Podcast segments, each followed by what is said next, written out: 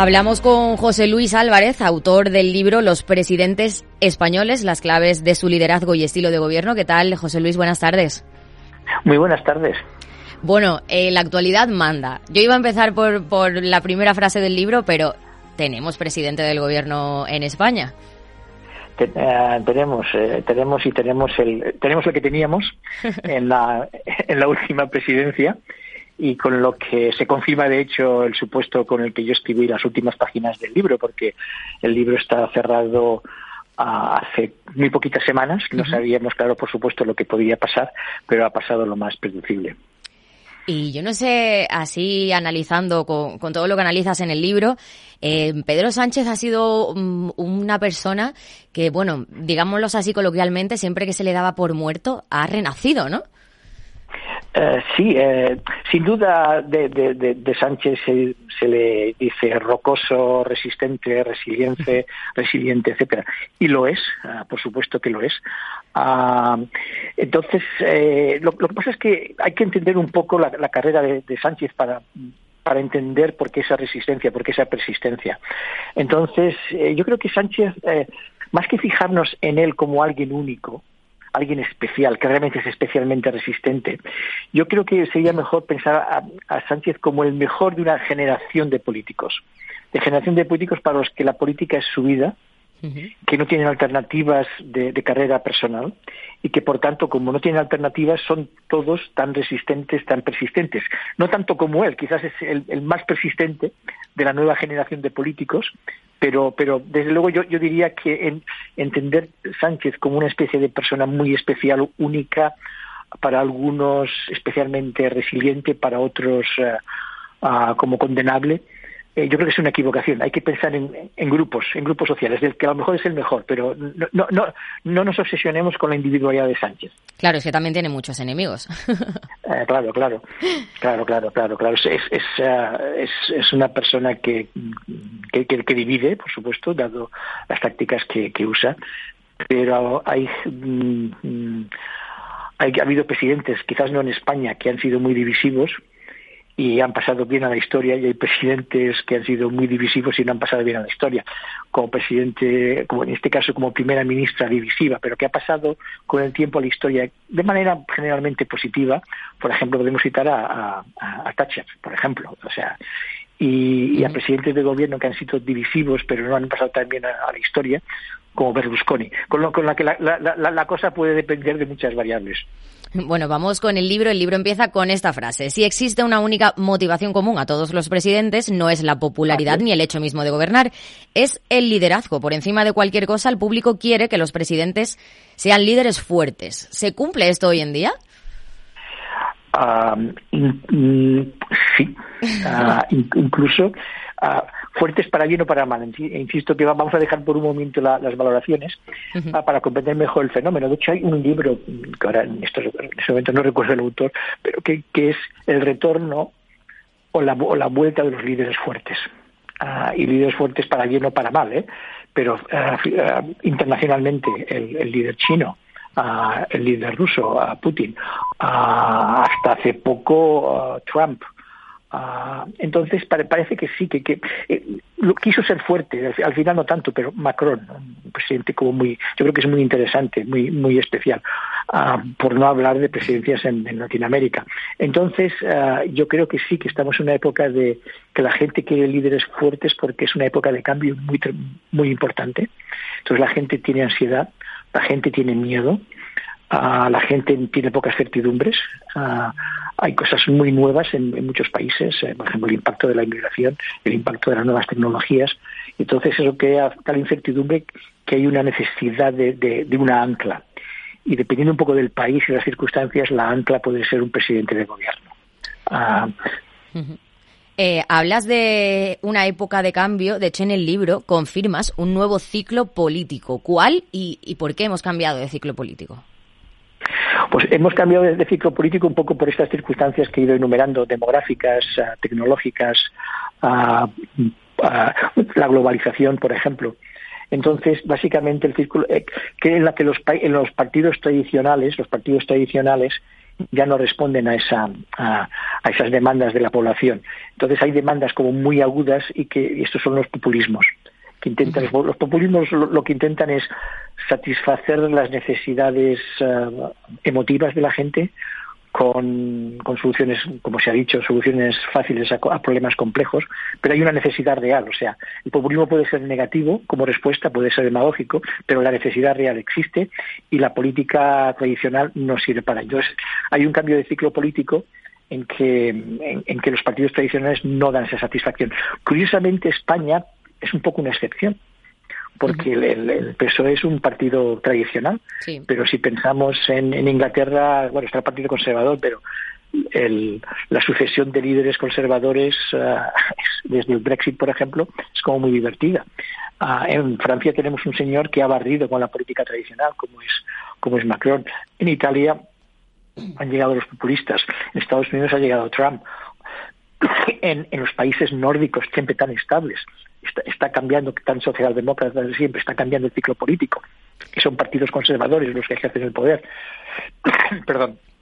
Con lo que realmente es el, ciclo político es que la gente no sabe qué va a pasar de qué, les va a pasar a ellos y a sus hijos en las próximas dos tres décadas. Pero sí que es verdad que ha habido una época en la que han han prevalecido más los populismos, ¿no? Los presidentes que nombrabas, pero ya poco a poco también mm, nos vamos alejando un poco de eso. Parece que la gente quiere volver a la política tradicional o a los partidos tradicionales. No sé si es decepción o. Mm, lo, lo, veremos yo creo que en los próximos tres o cuatro años. Va a haber nuevas elecciones en Estados Unidos.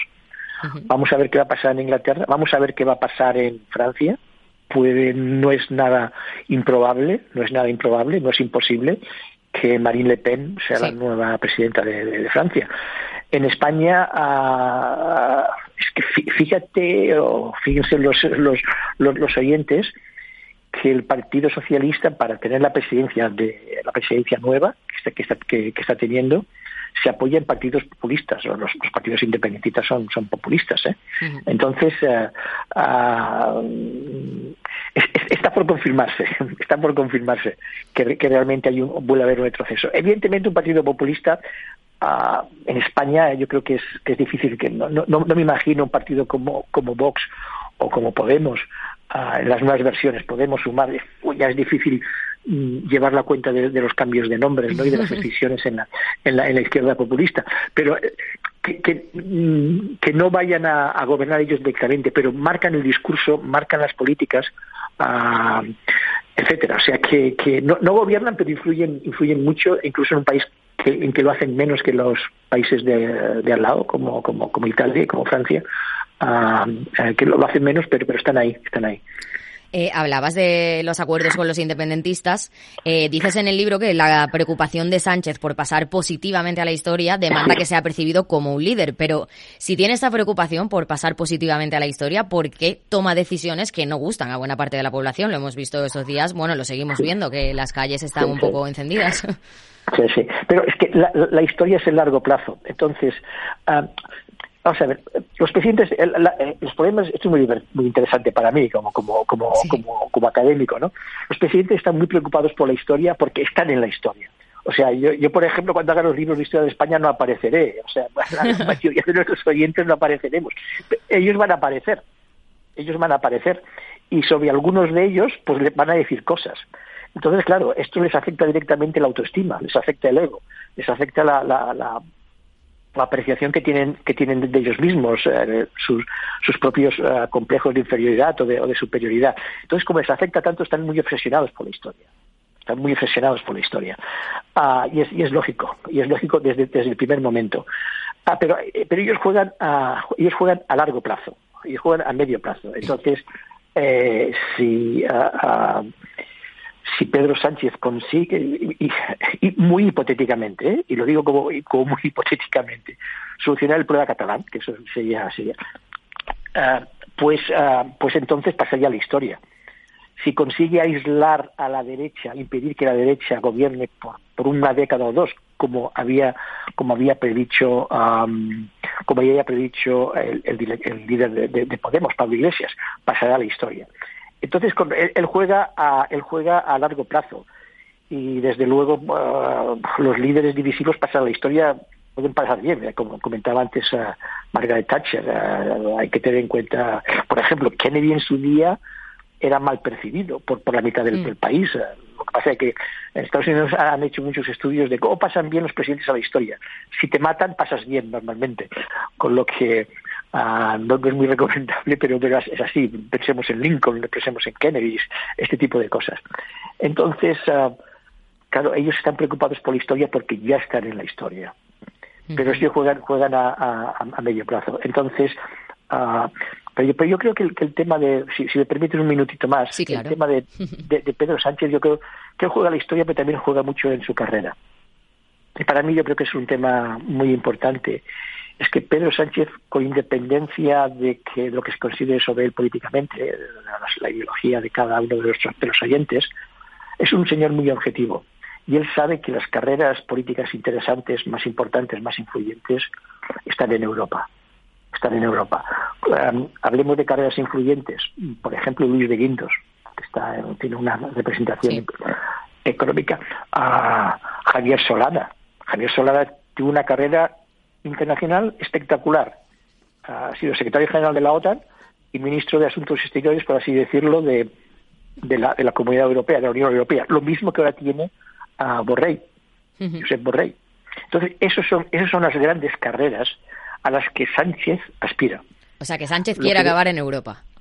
Sí, él quiere acabar en Europa. Eso, eso yo no lo sé. Él, no lo ha dicho explícitamente, pero, pero, sería, sería irracional de él, tan joven, con todos los contactos que ha hecho como presidente de gobierno, que no acabara en Europa. O sea, se puede, sé, igual se toma unos años de descanso entre, dejar la presidencia del gobierno español. Entonces, lo que le ha pasado a Pedro Sánchez es que las, los resultados de la, de la los resultados de las elecciones municipales. Los resultados de las elecciones municipales le han cogido un poco por sorpresa. Entonces, si pierde las elecciones, si hubiera perdido las elecciones generales, le hubiera sido difícil justificarse para un puesto en Europa. Pedro Sánchez necesita desesperadamente para, para confirmar, para reafirmar, para consolidar sus relaciones en Europa, tener un par de años más como presidente de gobierno. Entonces, por eso está dispuesto a pagar lo que sea. Eh, interesante. Bueno, eh, eh, dime. No, no, no, te quiero decir que para mí eso es la esencia de lo, de lo que está pasando. es la esencia. Él necesita. Le cogieron por sorpresa los resultados de las elecciones municipales, con un objetivo rápido. cuenta, actuó rápido porque se dio cuenta de que la alternativa del PP no todavía no estaba consolidada. Fijo estaba recién llegado. rápido, los, líos entre PP y Vox le ayudaron y ahora tiene un par de años para, para consolidar sus relaciones en Europa y buscarse a, plazo medio o inmediato, ya, ya se vería. Pero eso está por ver un buen puesto en Europa, en una organización internacional. Eh, puede ser en Europa, puede ser internacional, global, ¿eh? pero, pero es lo mismo. Pero es, digamos, para la gente ambiciosa, los, los ámbitos nacionales ya no son muy interesantes, ambiciosa en el mejor sentido de la palabra o en el peor, tanto, ¿no? Los ámbitos nacionales ya no son suficientes. Uno quiere ser, como decía, como Luis de Guindos, mira Calviño, que quería que, ya está en, bueno, dice sí, sí, está, intentando, está intentando, claro, claro, claro, claro, claro. Hay que estar, porque quien manda en España son poco los españoles, es sobre todo la, la, los, la burocracia de Bruselas y los dirigentes de Bruselas. Sí, eh, bueno, eh, tu libro analiza las claves del liderazgo de los presidentes del gobierno españoles, pero así a grandes rasgos, que sé que es complicado, pero bueno, ¿qué es el liderazgo?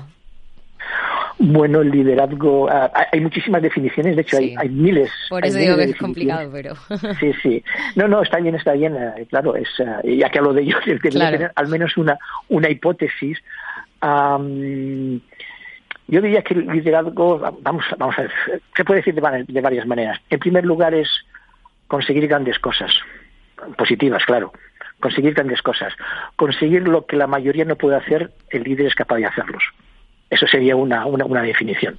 Es el que, el que transforma, esta es, una definición clásica, el que transforma, el que cambia, el que rompe rutinas, el que, el que quiebra el status quo y hace avanzar lo que puede ser una empresa, puede ser una organización, otro tipo de organización, puede ser un país, una comunidad, hacia adelante. Entonces sería el liderazgo. ser capaz de mover hacia adelante cosas que tú, eh, tú el líder, eres el, único capaz de, hacerlo.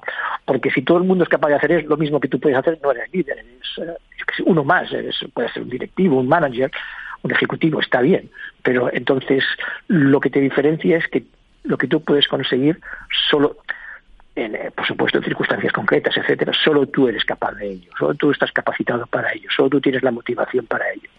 Eso es una posible definición de liderazgo Ah, ah, y, hay muchas, pero podemos ir, dependiendo de la conversación, puedo, añadir variables, por así decirlo, a, esta definición. Eh, dices que hay trabajos que señalan la dimensión política como esencial a todo liderazgo, incluido el empresarial. ¿Para ser buen político hay que ser buen empresario y viceversa? Ah, eh, vamos a ver, yo creo que el trabajo de, de alto empresario, de alto directivo, es muy político, porque es decir, que no es técnico porque el alto directivo, cuando, realmente tiene responsabilidades eh, últimas en la empresa, tiene que decidir estrategia, por ejemplo. Y la estrategia no es, no, es como un problema matemático, que es dos más dos son cuatro, no, no. Uno, uno tiene que, que elegir. Y elegir siempre tiene que decir que a unos vas a satisfacer y a otros no que tú tienes que, para implementar lo que tú has decidido, tienes que tener gente que te apoye en la, en la empresa. Entonces, ahora, ahora, me, ahora me lo invento, pero podría ser que te apoyan los de, los de corporate los, los de la central, pero no te apoyan los de las delegaciones. O tienes que hacer, eh, te, apoyan los, los de finanzas, pero igual los de operaciones están un poco contra. Entonces tú tienes que, generar coaliciones. O sea, que, el, trabajo del alto directivo es un trabajo de generar coaliciones que le ayuden a elegir la estrategia adecuada, que le ayuden sobre todo a implementar la estrategia adecuada. Porque el ordeno y mando, el, el ordeno y mando no funciona. La política existe porque el orden y mando no funciona, por, porque hay, porque no estamos en una dictadura, sea organizativa o sea o sea política. Es, aquello que decía que decía que decía Franco, decía que le aconsejaba a sus ministros. No, haga como yo, no se meta en política, ¿no? Porque política existe porque no hay dictadura o porque o porque la técnica por sí misma no ayuda a resolver situaciones. Entonces, ah, entonces yo, es, es un poco lo que lo, que te diría, ¿por qué existe política en las empresas? Porque no todo el mundo está de acuerdo en, el futuro que se elige. Entonces tienes que generar su apoyo para, para ti. Por eso, por eso los grandes, los, los altos directivos son políticos. Otra cosa es que su política sirva para la política institucional. y, y, no siempre no siempre es así con algunas excepciones por ejemplo Trump por ejemplo por ejemplo Berlusconi entonces, ah, estos, estos fueron empresarios que se metían a política básicamente para salvar sus empresas. Básicamente eso. pero hay, ah, pero, pero en la, oye, mira, ahora me está fallando la memoria, pero, eh, pero hubo un famoso, hubo un par de, ministros, de, empresarios españoles que intentaron meterse en política. Ah, los, los cito en mi libro, pero ahora, ahora me he olvidado y no les fue bien. O sea, que, que, que es, su trabajo es político, pero igual nos sirve para, para, para meterse en política, pero hay excepciones eh, en el extranjero ha salido, como Trump y, Berlusconi. eh, a ver, ¿cómo hacemos esto? Porque hay muchos cuadros en tu libro, ¿no? Que analizan distintas eh, competencias de los de los presidentes. Eh, bueno, en el segundo capítulo a mí me ha llamado la atención que pones un cuadro de carisma, ¿no? Que analizando el carisma de los presidentes españoles y hablas de que se ha sustituido los presidentes carismáticos por presidentes con legitimidad burocrática. Sí, sí por, burocrática quiero decir dentro dentro del partido. O sea, ah, por ejemplo, Suárez era un señor, eh, lo digo en el libro, que tenía, eh, tenía carisma en el uno al uno, en el uno al uno, no era muy bueno en los mítines, pero era bueno en televisión, eh, tenía, tenía su, atractivo, era, y además representaba bien la juventud de la sociedad española de la, de la, de la época, era un, señor era un señor atractivo. Nadie diría que Calvo Sotelo era, era carismático, por supuesto. Felipe González, aquel que yo he visto en persona varias veces, es un orador que, de, los que de los que no hay. yo creo que, ha sido el mejor orador de España por décadas. Aznar era un señor curioso que atraía mucho a, la, cierto tipo de derecha, aunque tampoco diría a nadie que es muy carismático. O sea, es, Pero, pero, pero desde, Felipe González y Aznar, digamos, a Rajoy, eh, que es un presidente, ha sido un presidente estimable, no es carismático, nadie, nadie va a decir que, Pedro Sánchez es carismático. ¿eh? Eh, es difícil de, decirlo. Rodríguez Zapatero no es carismático y, si uno mira el, panorama español, no, no, no, no, no hay ninguna singularidad uno que puede decir, oye, este es un señor que atrae a la gente por la fuerza de su personalidad. Yo no, yo, yo, yo, sería, yo sería incapaz, incapaz de nombrar, de, nombrar uno. Y me llama Entonces, sí. Sí, perdona, adelante, adelante. No, dime, dime. no, no, no, no, ya, ya. Incluso hay gente interesante para estudiar. Por ejemplo, Ayuso, a eso iba porque dices que la psique conservadora española necesita líderes autoritarios o al menos arrogantes como Ayuso. Por eso tuvo Rajoy dificultades para sentarse en el PP y las tendrá Feijó, llegas a decir. Entonces, ¿debería Ayuso ser la presidenta del PP nacional? Porque claro, ah, imagino que no influye igual una personalidad política a nivel autonómico que a nivel nacional. Sí, sí.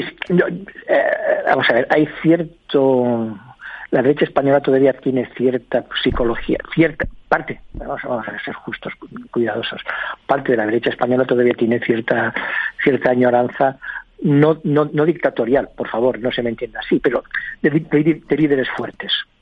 Ah, por eso ah, por eso Rajoy tuvo problemas ah, y curiosamente le, le, ayudó Esperanza Esperanza Aguirre y, y Camps desde Valencia. tuvo problemas para sentarse uh, Feijó, sin, casado, tuvo problemas para, para sentarse. Sí. eh, Feijó ha, habido críticas, entonces parece que se está asentando, pero, pero como, como pierda las europeas, tendrá problemas. Entonces hay cierta añoranza de, líderes fuertes y, y, Ayuso cumple con esa añoranza. Entonces, otra cosa es que yo creo que tienen, tienen que tener estudios. Una cosa es Ayuso es, si, si se permite, como muy muy muy de Madrid, es muy madriles. Claro, por eso te preguntaba. Sí, sí, hay cierta chulería, y lo digo lo digo lo digo niño, o sea, como, como, como era Esperanza Aguirre, hay cierta chulería mm. que se aprecia que se aprecia en ciertas partes de España y, por ejemplo, que tiene menos aceptación en, en, otras, seguramente. Entonces tienen que...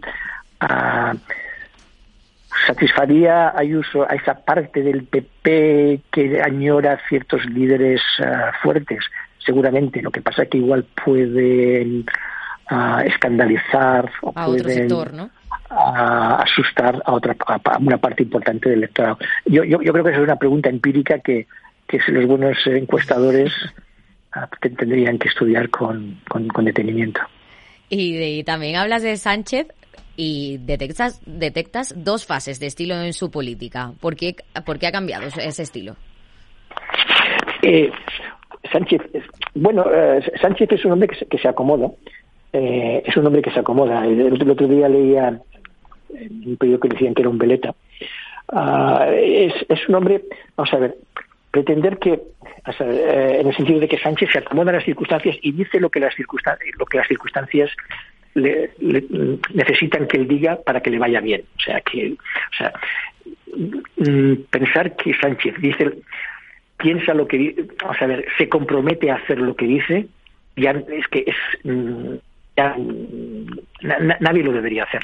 Incluso casi nadie se debería llevar a, a, desengaño. Pero ya digo, esto yo creo que lo harían muchos muchos políticos. ¿eh? O sea, no, no, no es una perversión única y si es perversión es compartida. Entonces, eh, yo creo que, que Sánchez eh, ha, pasado de, de, una época en que jugaba a ser um, más, ah, más revoltoso, más acercarse más a, sumar, o en su día al partido de a Podemos de, Pablo Iglesias, y ahora, y ahora tiene que jugar a, otra, cosa que es eh, que es el, aislamiento radical de la, de la, de la derecha. O sea, está, está, está, está, está oscilando de, de, proyecto de, proyecto político. O sea, eh, la, primera parte de, su proyecto era eh, que no que no creciera Podemos, le salió bien, que no creciera sumar, Podemos llegar a sumar, y ahora su segunda parte es que no crezca la, la, derecha. O sea, está, ah, e, e, ese es su juego actual.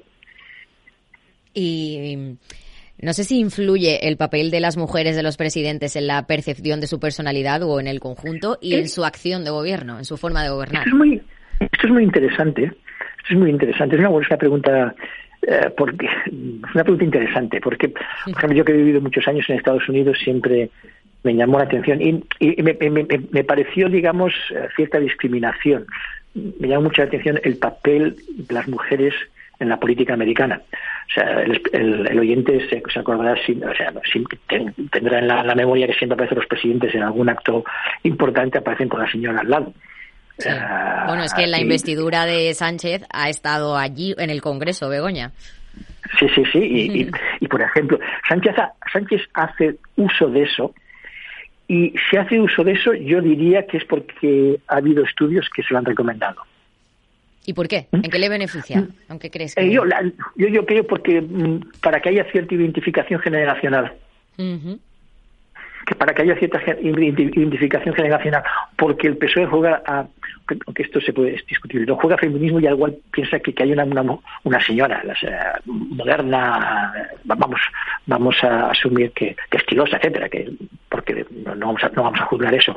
Entonces, eso tiene que salir de estudios de ellos, a no ser que él piense que no le perjudica y que la visibilidad de, de, la, de, su esposa le, puede dar beneficios a su esposa en términos de contactos, porque va con él a, conferencias internacionales, etcétera. Pero, pero hay, hay, ah, no es un tema de derecha e izquierdas, pasó con José María Aznar. Su señora acabó de alcaldesa de Madrid. Ah, o sea, estas cosas, estas cosas. Ah, de hecho, hay una endogamia yo pues, la he seguido un poquito más en, la política catalana, en la, endogamia, todos se casan con todos. Ah, todos, si, uno, incluso jueces con, con juezas o con, con abogadas, uh, etcétera. O sea, estas cosas, claro, porque conviven juntos, pasan muchas horas juntos y, del roce, pues claro. Pero, pero eh, vamos a, repasar España, no en el caso de Suárez, no en el caso de Carlos Sotelo, en el caso de Felipe González, acordemos, no puso de candidata a su primera a su primera esposa eh, creo que era por Cádiz o por Huelva en bastantes en dos o tres legislaturas. ¿Eh? la, la, la, esposa de Felipe González eh, siendo Felipe González. Eso Rajoy no lo hizo Aznar acabó haciendo esto. Yo no creo que Felipe González la ponga de candidata política pero que sí que la que la puede promover para para que tenga oportunidades de carrera profesional no, no me cabe no me no me cabe duda. O sea que es, es, es, es interesante. O sea, lo hacen por, una, una vez por interés personal que piensan que no les va a perjudicar y a veces porque igual piensan que dan una imagen una imagen positiva. Y este, pues en Estados Unidos, el tema de las señoras es un tema, es un tema relevante. Es un tema relevante políticamente. Ah, este, pues, bueno, por cierto, el tema de las señoras Macron. Sí. O sea, es, muy, es, en Francia, ella le ayuda políticamente. El, tipo de matrimonio que tienen les ayuda políticamente. La, y es, es, una, es una pareja, digamos, progresista. O sea que esto es, eh, es una pregunta interesante que en, España ah, nos estamos americanizando un poco eh, en ese sentido. Eh, a ver, José Luis, que ya estamos, llevamos bastante tiempo. No sé cómo podemos resumir un poco lo que nos queda. lo, que nos queda, lo que nos queda es que la política se ha profesionalizado lo que nos queda es que hay gente joven que entra en política y queda atrapada en la política, que no tiene, que no tiene otro trabajo, que no tiene seguramente otra educación y que por tanto ah, son muy difíciles de, reproducir, que para ellos, que ellos no tienen convicciones profundas ah, y por tanto nos escandaliza tanto la flexibilidad de alianzas, de que por, ejemplo el, nuevo presidente o la, nueva presidencia, la, coalición detrás de la nueva presidencia de, de, Pedro Sánchez. Entonces, ah, pues, y que, y que se ha especializado, que si tú, que, que solo tiene sentido si eres muy bueno en, esa especialización, ah, que te vayas a Europa, si no eres bueno te vas a quedar trabajando toda tu vida en una comunidad, en un ayuntamiento, en el aparato de un partido. Y claro, ah, de ahí como no, te quita ni con elegir. Bueno, pero hay gente que prefiere seguir trabajando para el partido, ¿no? Por eso dicen que muchos que estaban en contra de, pues, de esos acuerdos de Pedro Sánchez mm, han votado a favor para, pues, para mantener el cargo, digamos. Claro, claro, es lo que estoy diciendo, sí, sí, es lo que estoy diciendo. Claro, claro. Es, lo que, estoy diciendo, que claro, o sea, uh, claro, tienen, estos políticos tienen hijos, tienen hijos, tienen, se, compran, tienen hipotecas, uh, etcétera si no tienen si no tienen otra alternativa, ¿qué van a hacer? ¿Qué podemos esperar de ellos? O sea, en ese sentido es, lo que es. O sea, porque en la transición fue distinto, porque la transición era gente que, por ejemplo, las primeras promociones de la transición, y perdona que haga esta referencia histórica, pero eran, eran abogados, eran profesores que vinieron a la política. Esta gente nueva es muy joven, eh, eh, Pedro Sánchez, por ejemplo, ah, eh, casado. Fijo, es un caso muy especial. Casado era muy joven. Sí. Esta, gente no viene a la política, está en la política desde siempre. Es, que es, una mentalidad distinta. Entonces, lo que, lo que podemos esperar de ellos es mm, que van a hacer lo que les convenga para estar ahí. algunos tendrán ambiciones europeas, los que sean menos competentes pues, eh, pues eh, se engancharán a lo que a lo que puedan. Pues José Luis, nos quedan un montón de cuestiones por tratar de este libro muy interesantes, pero se nos acaba el tiempo. Muchísimas gracias por, por atendernos. Gracias, no, gracias por entrevistarme. Ha sido un placer. ha sido un placer igualmente. Muy buenas tardes. Muy buenas tardes. Adiós.